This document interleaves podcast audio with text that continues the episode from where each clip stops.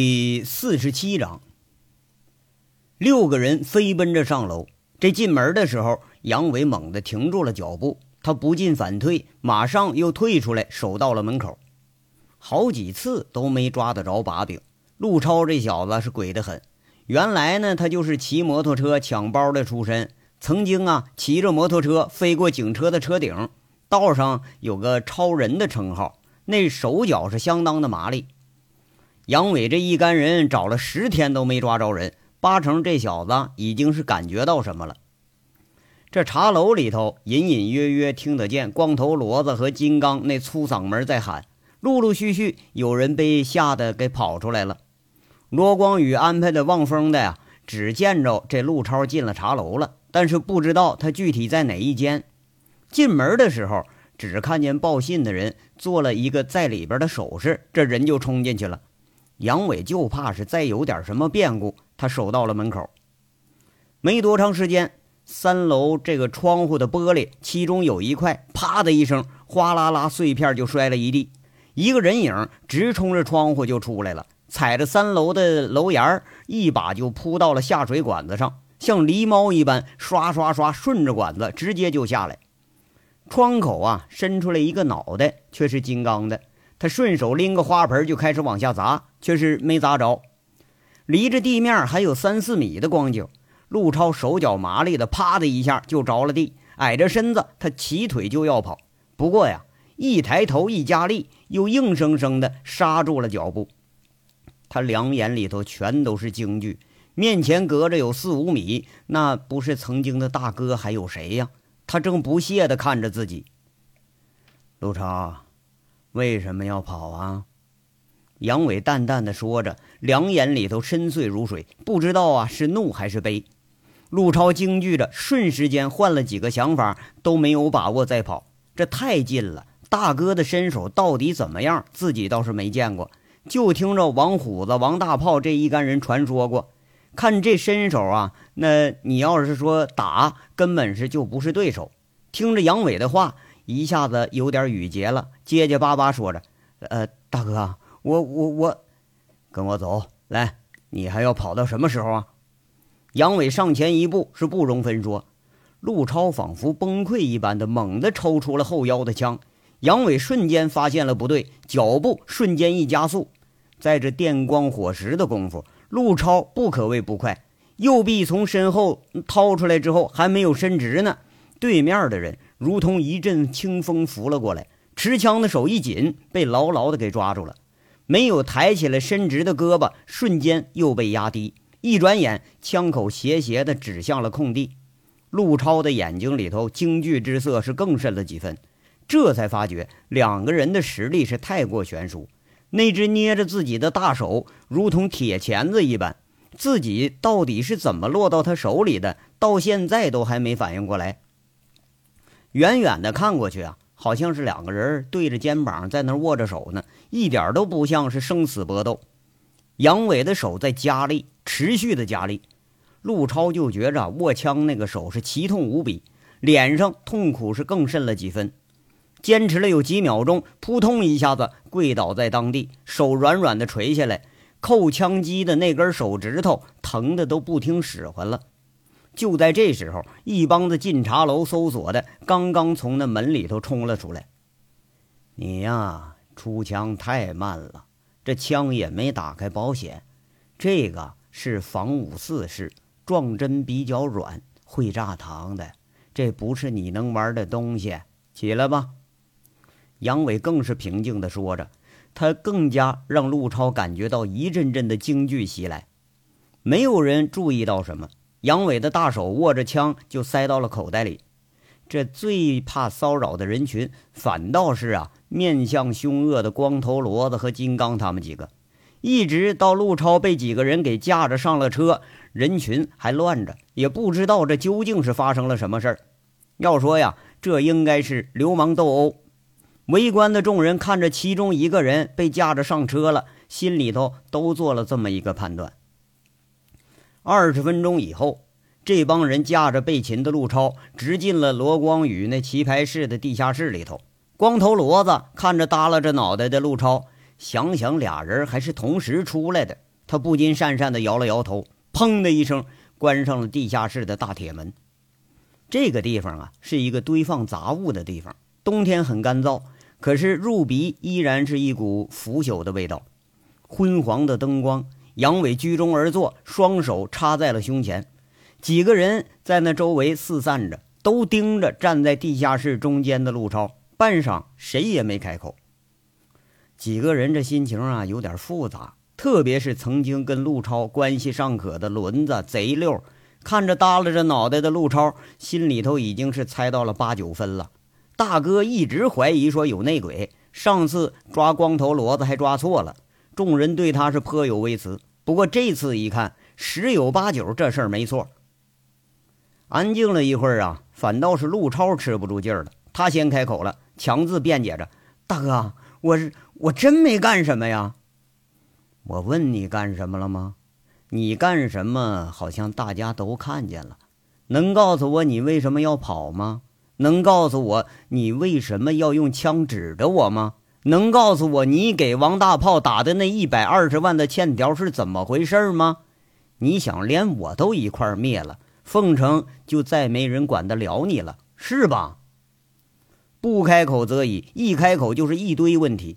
一听到欠条的事儿，陆超猛地一惊，他眼色不对，讪讪的低下头了。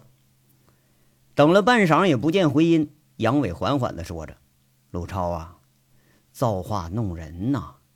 当年是大炮带着你入行的，抢钱的时候你没有伤人，我就觉着吧。”你比罗光宇还能强点没想到最后是这么一个结果。大炮英雄了一世，最后却栽在你这个小人的手里。杨伟轻声说着，好像是在自责，像是在回忆。他顿了顿，又继续说了：“问不问你吧，意义已经不大了。事儿已经是越来越明了，和赵三刀、朱钱锦这已经干上了。”我只是想听你亲口说说经过，求证一下而已。在省城的时候，你力主离开，我就知道我们不会是一路人。但是我不怪你，人各有志，勉强不得。回到凤城的时候，大炮他们三个人出事了，我首先怀疑到的也不是你，我就觉着你这胆子小，而且没有罗光宇的势力大，我怎么也都怀疑不到你。我一直就想不通。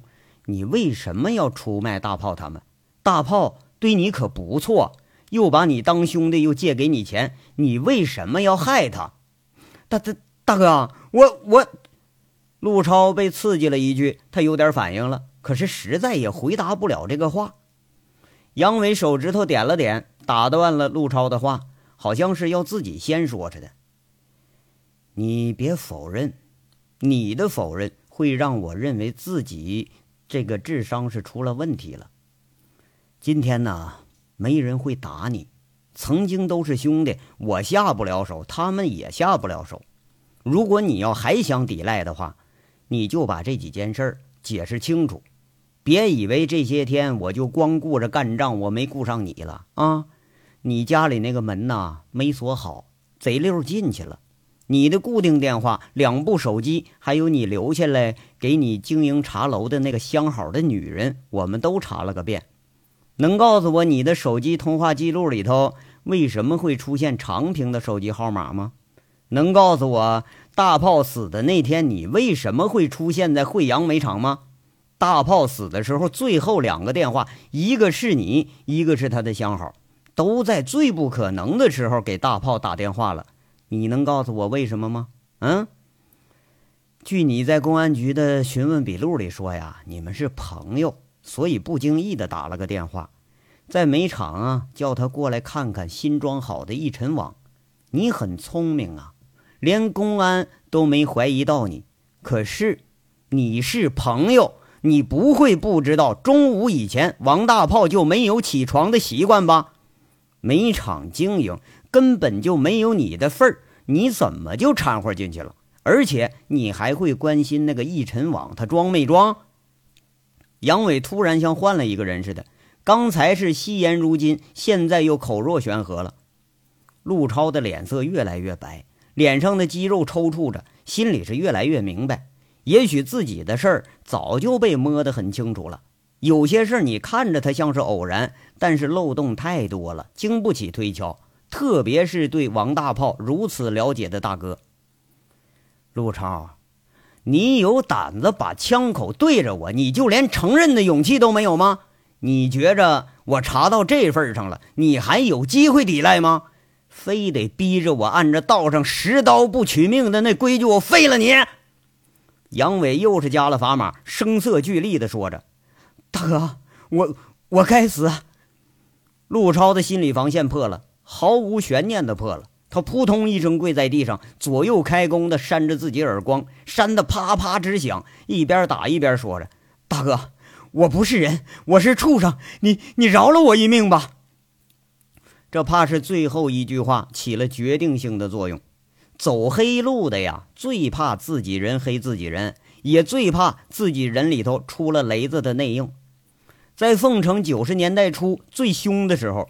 小王爷曾经定过一个十刀不取命的不成文的这一个规矩，他专门来对付团伙里的叛徒。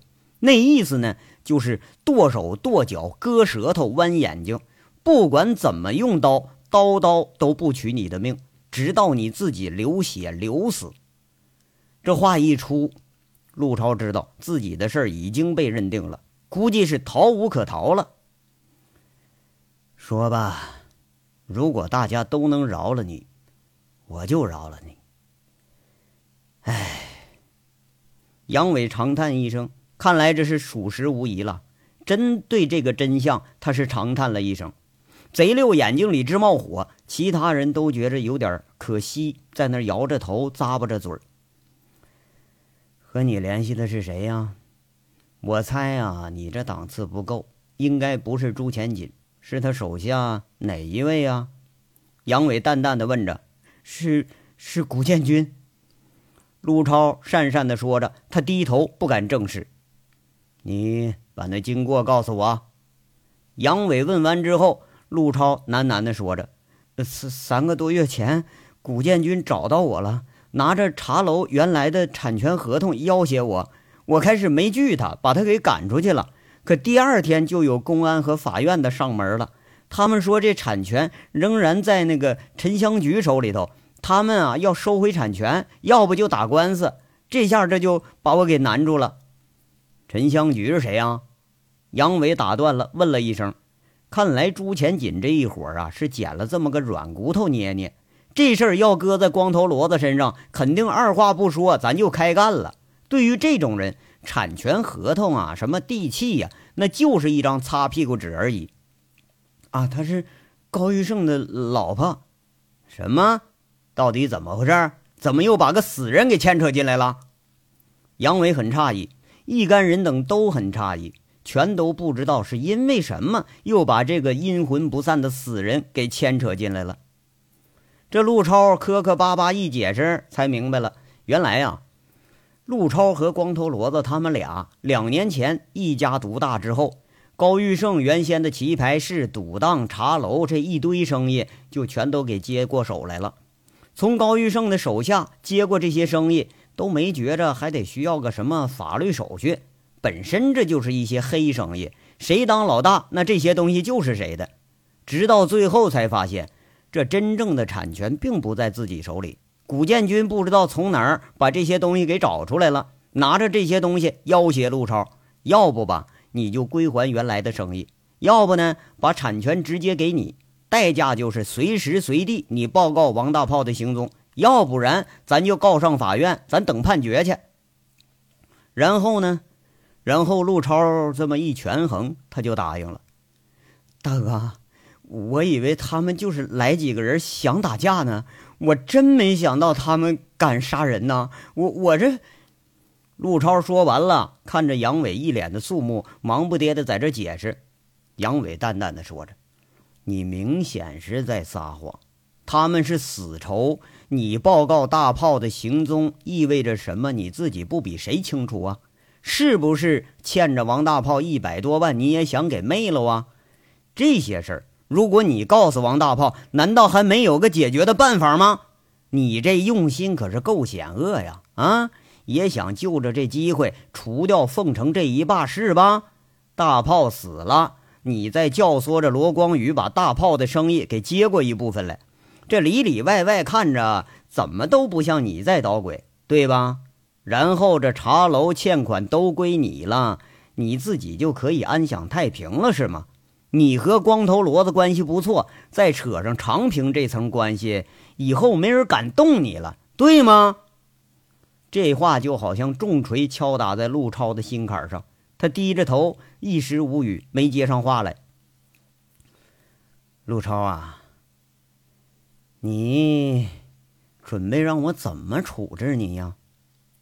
半晌无语之后，杨伟先开口了：“大哥。”我我我知道你们饶不了我，大不了就是一死。那你你看着办吧，念着兄弟的情分，你给个痛快。陆超一听杨伟口气不善，哎，倒是来了一句破罐子破摔了。不是你妈了个逼的，你还他妈牛逼了，你还讲情分？贼六是早都按耐不住了，猝不及防一脚踹了上去。陆超应声而倒，下意识地护着头，抵挡着贼六，像发疯一般双脚乱跺着。杨伟示意着金刚他们啊，把贼六给拉到一边去。气不自胜的贼六还在那吐着唾沫骂着人。陆超讪讪的起身，抹着身上的鼻血，他倒不跪着了，站起来了。这是又被贼六给踹了几脚。杨伟无言的看着这个曾经的兄弟，虎着脸说着：“陆超啊。”想死容易，可是这儿没人杀你。兄弟们里头啊，除了我，没有人手上沾过血，我也不会让谁的手上去沾上血。既然你有这个觉悟，那我首先可就要收你的财产了，你的茶楼、你的房子、你的存款全收。这些东西是我给你的，你不会用啊，那只好我就全收回来了。我呀，会给你一次机会，一次活命的机会，就看你抓不抓得住了。老罗啊，派人看着他，其他人跟我走。最后看了一眼陆超，杨伟摇摇头，不搭理他了，带着一干人出了门，咣当一声把这大铁门给锁上了。陆超站了良久，这才下意识地看着自己所处的地方，这才发觉自己来过这地方。这是罗光宇收高利贷，有些欠钱不还的，那就是给抓这儿来关着。除了铁门，再没有第二条出路。而且这个墙啊，是钢混结构的地基墙，根本就没机会逃走。要说这真叫造化弄人呐！陆超曾经见过这里关过的欠债人，记着自己还来这儿看过笑话，可没想到今天自己被锁在这儿了。这个事儿真正证明了。他知道也逃不过去了。一听说赵三刀跟罗光宇干上了，就怕呀，呃，有什么变化。他先行还躲了一段时间。又听说大哥领着人把长平的车队给搅得不亦乐乎，想偷着回来呀，看看相好的。谁知道一进门就给逮住了。他有点后悔，不仅是王大炮的事儿，还有自己，自己是真不争气呀。预料到了危险了，干什么呀？还回来呀？这下子完了，小命完了。贼六肯定是饶不了自己。光头骡子那人虽然混吧，他也最恨的就是窝里横的这种贼。陆超想着想着，他有点绝望了。哎，哎，不对，机会！大哥说了，说有一次机会。陆超想到这儿，生的一线希望又重新燃烧起来了。老罗呀，他的财产呢？都归你了，给你一天时间，全部给收回来，留一部分给你的手下去卖命，去吧。明天这个时候我来找你啊。杨伟一行刚刚出门，他拍着罗光宇的肩膀子，吩咐了一声，特别嘱咐让他本人签一份出售的合同。这办的呀，必须得合理合法。安排完了，径自带着贼六轮子和金刚上了车。贼六还在那气羞羞的说着：“大哥。”为什么不整死他呀？杨伟说着：“他不是主凶，你就杀了他又有什么用？这么多双眼睛看着你去杀人去，你把他整出来，我我杀他。”贼六还是有点不服气，就为了这么一个报信儿的，把你的命赔上，你这命也太贱了吧！啊，怎么着也得换朱钱锦的命吧？杨伟说话是暗有所指。贼六呢，这回倒是认可了，长叹一口气，说着：“哎呀，我这哥，我就是气不顺。”这车发动着了，马达轰轰响起来。杨伟起着步，看看背后，他很沉稳地说了一句：“再过一天，过一天，我保证让你气顺。”话说这个下午啊，怕是一个多事的下午。杨伟在处理棘手问题的时候，警察也在处理着棘手的问题。这件事儿冥冥中好像有巧合似的，隐隐的跟杨伟就扯上关系了。西城钢厂街一个老式的院落里头。三辆警车停在这儿已经很长时间了，外围是设着警戒线，屋子里头有七八个警察正戴着手套捡拾可以成为证物的东西，其中一个拿着相机咔嚓咔嚓在拍照。照完了相之后，一位女法医大致的检查了一下，指挥着两个人把这尸体装进尸袋了。鲁知青到现场的时候，现场勘查已经接近尾声，他进门就喊着。谢法医啊，你那儿有什么发现吗？这女法医收拾东东西，随口说着：“鲁队长，初步检验是他杀，死者是被带状物勒住颈部窒息而死，窒息特征很明显，死亡时间超过二十四小时，应该是在前一天的凌晨。死者死时为全裸，床单上有精斑遗留物，强奸杀人。”鲁智清直觉地冒出一句：“这个不好说，进一步的化验结果还要等一段时间。”啊，那你先回局里吧。鲁智清安排了一句，朝一位正取证的刑警问着：“身份确认了没有啊？”“啊，确认了，就是这儿的住户，他名叫席向立，是钢厂的下岗职工。”这名怎么这么熟啊？哎，那个鲁队，您忘了？王启柱被杀一案，我们对他做过询问笔录。啊！鲁智清一呆，再一回眼，一看桌上那照片，这下子想起来了。曾经在锦绣吧台对着这个女人做过笔录。虽然是个娱乐场所出身的人吧，不过感觉谈吐还不错。他摇摇头，有点可惜，安排着查一下他的电话、手机、社会关系，还有啊，你们几个现场勘查完了。到周围的邻居去走访一遍，看看有没有什么新的发现啊！鲁智清正安排着呢，电话响了，说了几句，奔着就跑出去了。这又是一起杀人案发生了，这回可是有点忙了。四个小时以后的傍晚，王虎子气喘吁吁跑到了公安小区里头那个中单元三楼，咚咚咚一通雷门，门开了。冲进来也顾不上跟轮子说话，在那鬼叫着：“哎，大大哥呀，大大哥，坏球了，坏坏球了！警察摸我家去了，他妈的，我现在成成杀人犯了。”话说这些天呢，这几个人一直都是窝在这地方。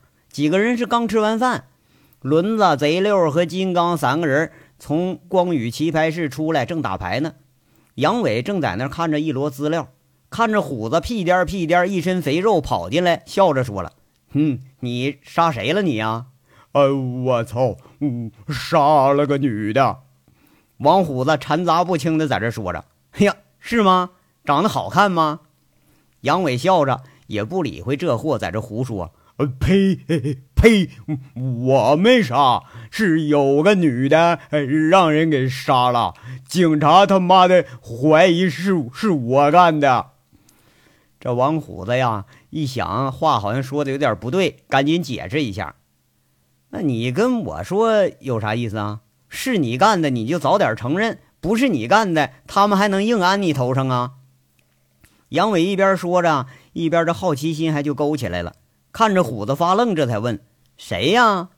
哎呀，说出来能吓死你呀！习向力，就王大炮那那个相好的。王虎子语不惊人死不休的喊了一句：“啊！”杨伟目瞪口呆，一下子，另外仨人也跑进来喊着：“谁呀？谁呀？”王虎子一说，这才明白了，原来呀，就是前一阵子在墓地碰着过那个穿黑衣服那女的。杨伟安排虎子给这个大姐家里头还给送了点钱，那虎子老实啊，还就真当回事去了，给送钱去了。这一去倒好，互相就留了个电话。虎子呢还给留了点钱，安排着说有事啊，让他直接上饭店找他去。谁知道呢？这女的她倒没来找过。今天今天他妈警察来了，询问了一番之后，王虎子这才知道这女的昨天让人给杀了。你说这又死一个，还是王大炮的相好。几个人是面面相觑，再笨他也能想象出来，这八成是有点关联呢。王虎子一看大家全都给惊呆了，这才吸吸鼻子，提提裤子，做了个很聪明的判断。哎呦，我。操他妈的！是不是炮哥生前没娶着媳妇儿，这当鬼了，一个人寂寞的慌，回来找个妞来了？啊啊！不是你你你说啥？这话说的贼六是怒目而视，瞪着眼睛要干王虎子。轮子和金刚赶忙把贼六给拉开，忙不迭的劝人：虎子是好心，你别别怪他你啊。那就就是啊。我上回呃是上坟去给你爹给你哥，我还说了给炮哥烧俩纸小姐呢，哥不让烧，大炮就就稀罕这这一口啊！你别看我俩老吵架，我俩不比你这表弟差啊！他要活过来，我把我媳妇儿都都给他。王虎子瞪着眼睛还在那争辩呢，这话一说倒挺对脾气。贼溜无言地分开了轮子和金刚，使劲上前抱了抱虎子，直拍着这虎子结实的后背。他无语了，有点感动。混混们这个感觉呀，很微妙，一言不合就大打出手，一言要是合了，这又情如兄弟。都滚出去，让我静一会儿。杨伟心烦意乱地骂了一句。金刚、贼溜、轮子这仨人亦步亦趋，开始往外走。这下王虎子可就不买账了。走两步又回头，支着脸问：“哎，大哥呀，那我咋办呢？这警察要再来找找我，我咋办呢？”不是我说你烦不烦啊？那人他是你杀的吗？杨伟不耐烦的在这说着：“那咋可可能呢？我要杀我也杀个公的呀！这娇滴滴的小娘们，我哪舍得杀呀？”王虎子瞪着眼睛，给了一个最不可能的理由，那不就得了吗？该干啥干啥去啊！警察问你啥，你就照实了说。杨伟摆摆手，示意让他滚蛋。这事儿啊，回头估计找佟思瑶或者邢贵能了解上一点情况。王虎子调转屁股是刚走两步，又返回来说了：“哎哎呀，对对了，这这人一死，我我倒想起个事儿来了。”你有话，你能不能一回说完呢？那我不刚想起来吗？啊，你不说，我想不起来呢。我我还，那你说说说，说完早点滚啊！啊，嗯，那个那个，我前两天找席向丽去，这小老娘们哭哭啼啼的说，呃，说大炮死的冤。那我安慰她两句，又给她塞了三万块钱。哎，对了啊。这三万块钱，我我还没朝你要呢啊！王虎子又开始说歪了。你说正事儿，说细点杨伟是不动声色。啊，呃，正事儿，我给他钱，他不要啊，我就一硬塞给他，他还不要啊，我就又一硬塞给他，他就还不要啊，我我就又一硬塞给他，我塞他床铺下边了。王虎子说着呀，就把这细节开始描述上了。杨伟苦着脸看着王虎子，一脸正色的在那说着。他提醒：“哎，你就说他到底要没要就行了啊。”那那不你你让我说细点的吗？王虎子这回又瞪眼睛了。哎呀，哎行行行，你你你说吧，你说吧。这杨伟给气的啊是直翻白眼儿。那塞来塞去，他就就不要啊。王虎子在这正说呢，突然话锋又是一转。不过我说了，这是大炮的大哥就专门安排给你送的。完了，这他他就要了，啊？那就这些事儿啊？那我不还没说完呢吗？啊，你你竖着你那驴耳朵，你好好听，行不行啊？王虎子抓着机会了，这损了杨伟一句。门口站那仨人在那痴痴的笑，杨伟这回还真不敢吱声了，他摇摇头，是无语的很。那呃，这女的收了钱了，就给了我一一个东西，呃，什么东西呢？就听王虎子又撂包袱了，故意开始拉长音儿。杨伟他们四个早就给聊得上火了，同时说了一句：“你快他妈点说！”王虎子一激灵，吓一跳，猛地说一句：“呃，一一个烟盒。”这几个人给气的啊，那真是气不打一处来。再看王虎子还一脸正经，就故意捉弄他们这帮人似的，都悻悻的不理这货了。这王大炮就留下个烟盒，杨伟有点不解了。这王虎子呀，他还是没说完啊啊啊！他说：“大炮，呃，还有大哥呢，那就让交交给你。哎，很特别吗？这东西什么烟盒啊？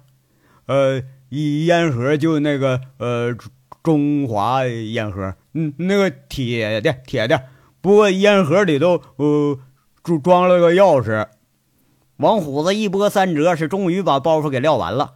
那是。什么上面用的钥匙啊？杨伟当时就惊了一下，他没说，我也没问呐。王虎子在这歪着脑袋，他理直气壮。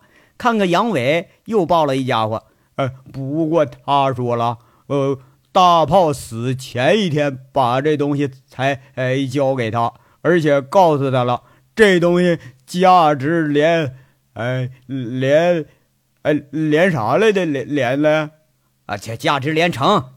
杨伟给接一句：“哎哎，对了，你你你咋知道的呀？大炮给你托梦了？”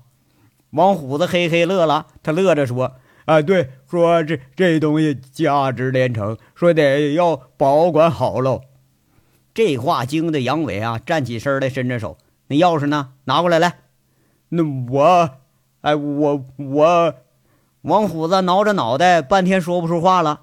他惊得瞪着眼睛。不知道为啥，杨伟表情变得狰狞起来了，一下子吓得说话更不利索了。你要是敢给整丢了啊，我今天非得掐死你！杨伟瞪着眼睛上前揪着王虎子。要说这个草包啊，从来就不知道什么东西它是个重要的东西。哎，别别别别的，我想起来了，肯定是虎头看着那盒好好好好看，拿玩去了。我一一回头，我就忘了。王虎子终于这是想完整了，赶紧走，快去找去！杨伟气的啊，揪着王虎子踹他一脚之后，这好长时间都没踹人了。如此被懒的王虎子，实在让他是无话可以形容。这天大的事儿，哎，一觉起来就能给你忘个干干净净。杨伟这时候啊，那只把肠子都快悔青了。你说这么重要的事儿啊，居然让这草包王虎子去办去了。现在可倒好啊，你就把东西给找回来，那最后一个知情人这不也死了吗？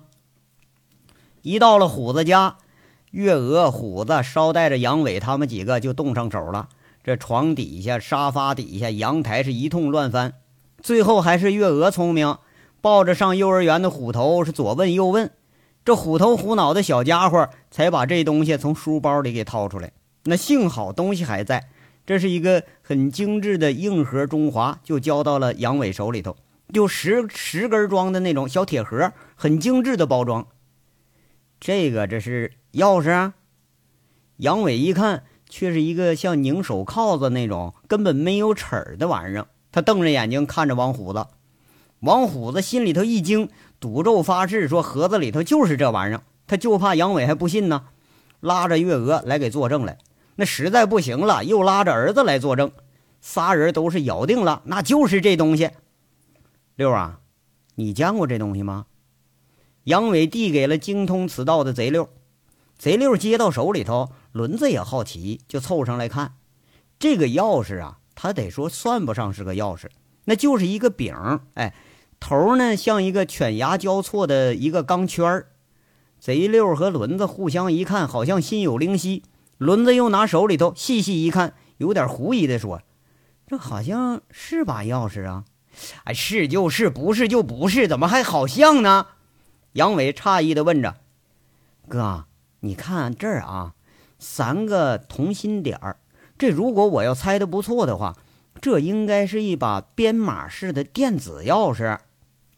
要说轮子呀，对这个电路他还是很了解。这什么钥匙？杨伟还没听懂。编码式电子钥匙。”这种锁呀，是把整个编码电路安装在背后这个塑料柄里头，前面内置的三个铜芯儿是三个触点，分别是电源的正极、负极和编码脉冲发送线。只有这编码解码震荡频率完全一致，才能解开这个呃电子锁。这现在高档汽车上用的那钥匙也是这种原理，不过也不是这种形状的。可是这是一种什么地方用的钥匙呢？肯定不是汽车上的。我们对车了解，其他我我就不知道了。轮子虽然能说出来历，但是他可说不出这钥匙的用途。几个人是一筹莫展。这王虎子一听释然了，嘿嘿笑着，抱着自己那胖儿子说了：“哎，没我事了啊！一群癔症货呀！”给给你们东西都不知道干啥的，你看把我儿子吓吓的。杨伟看看王虎子，很得意加惬意，还有点幸灾乐祸。几个人却是悻悻的无话可说了，心事重重的离开了王虎子家。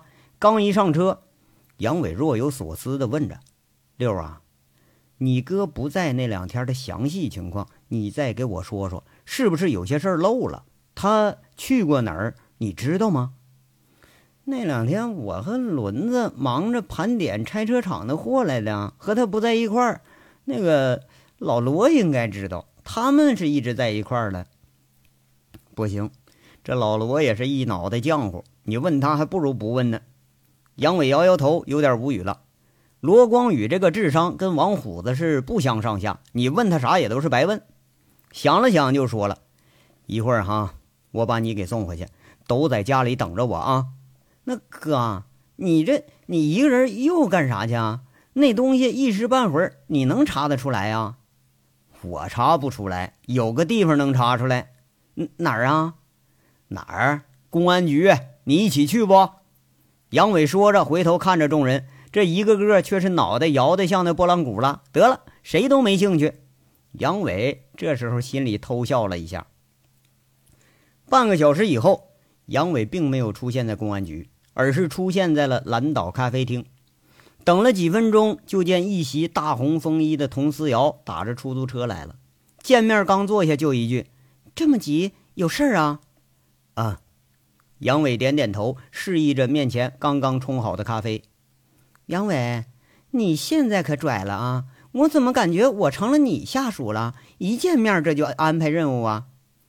佟思瑶笑着，捏着勺子，眨着眼睛看着杨伟，眼光里头的月色是很明显。不管怎么样，他还是很高兴。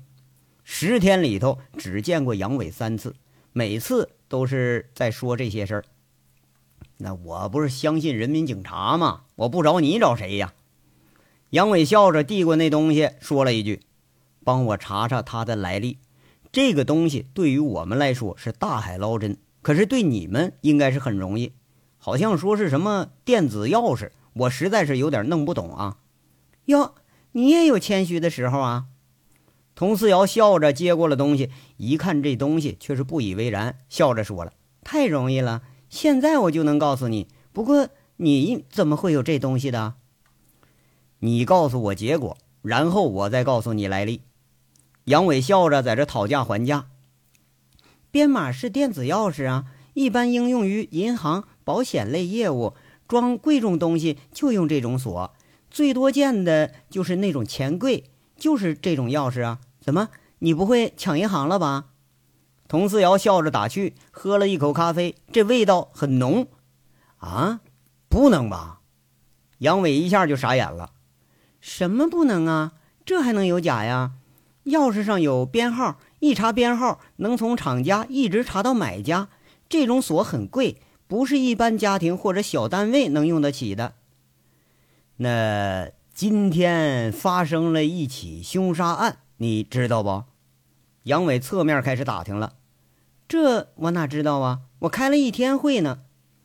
佟思瑶这回不知道杨伟是个什么意思。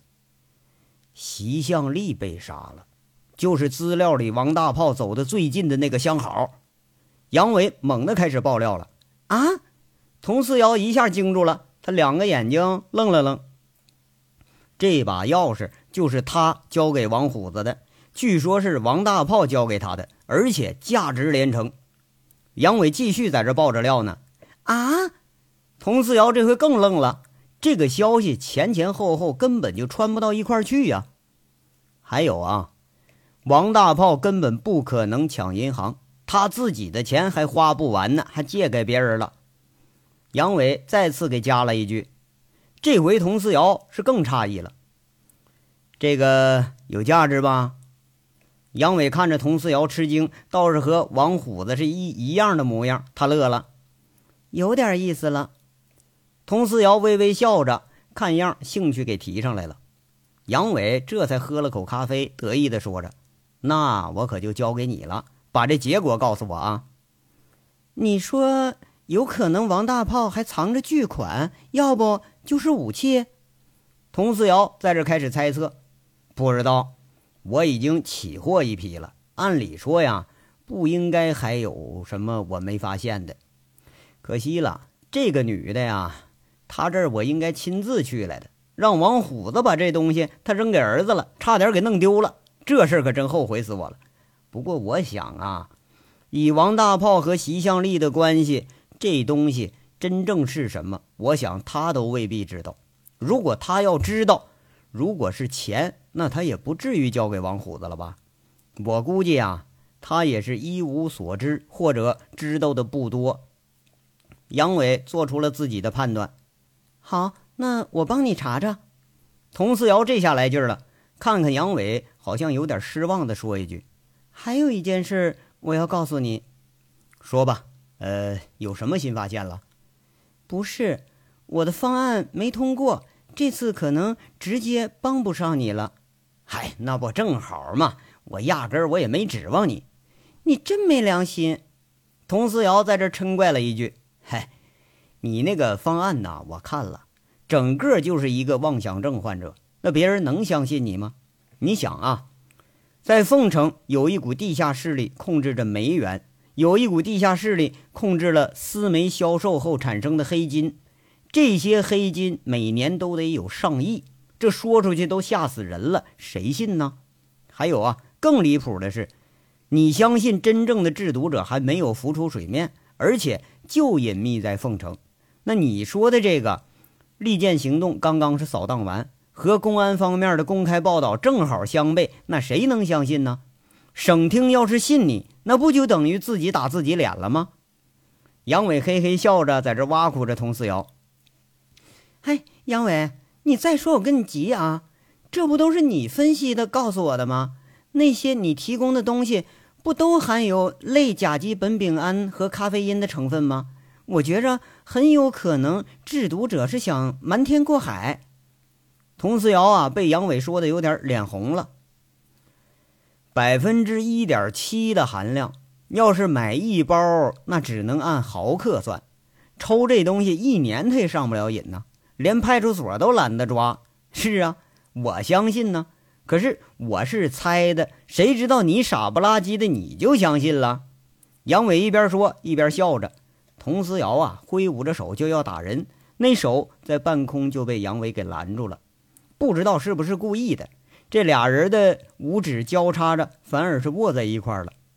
杨伟突然握着手伸到自己脸前，轻轻地吻了一下。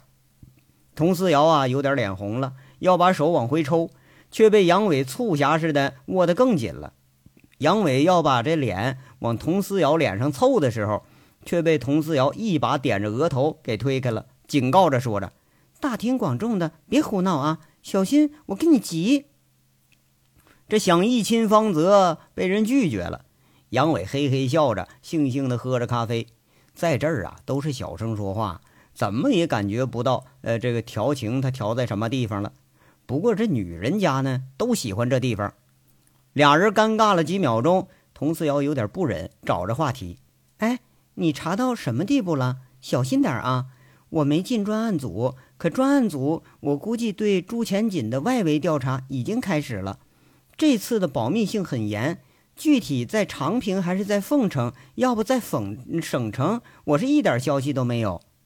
杨伟摇了摇头，唉，公安查案呐，跟那个秀才造反差不多，把方案拟的细细的，一条一条的，等所有犯罪都既成事实了，这才动手。那时候黄花菜都凉了。那公安在你眼里就这么不耻啊？这是重事实、讲证据，好不好？切！佟思瑶反驳着：“那好啊，那我告诉你啊，现在长平黑窑时代的人命案，只是涉煤的，有八成都跟朱前锦有关。那个旧案卷里头，你查到的朱前锦十三年前一名浙商被杀，直接嫌疑人就是朱千金。这事儿为什么不了了之了？你敢保证这里边没有猫腻吗？”杨伟反问着：“那这个也没办法啊。”法律是靠人来实施，既然靠人实施，那就不乏人为的成分。童思瑶感觉也有点无奈。对了，哎，你们这案子什么时候完呢？就抓点小鱼小虾的，还弄这么大个阵势，你不准备完活了？杨伟这回说话又是那挖苦的语气。佟思瑶端着咖啡杯，笑着说着：“我们不准备完了，就留下凤城监督着你。”你这段时间鬼鬼祟祟的，没什么事瞒着我吧？那还需要汇报吗？当然呢。嗯，那行，那一会儿我上你那儿去，详细向你汇报，你看咋样？杨伟伸着舌头，舔着嘴唇，一副是馋涎欲滴的样子，看得佟思瑶扑哧一下子就笑了。你想得美，不行。佟四瑶故作姿态了。哎呀，你这个是官方表态呀，还是个人的意思啊？杨伟惨笑着在这问：“那有区别吗？”“那当然得有了。官方表态一般就是模棱两可，你个人的意思呢，一般说不行那就是行。这我理解的对吧？这不说来说去都是行呗。”杨伟在这解释着。佟思瑶啊，掩着嘴轻笑，抿着嘴，脸上如绽开了的花一样，没有再继续这个话题。俩人啊，从咖啡厅出来，径直到了政府招待所。佟思瑶在前面，杨伟是跟在背后，也没见佟思瑶堵着不让进门。看来呀，这还真就是官方表态。一夜无话，这男人呐，不但会用下半身思考，还会用下半身汇报啊！这别人不太会，杨伟他可是会。这章到这儿就说完了，下章稍后接着说。感谢大家的收听。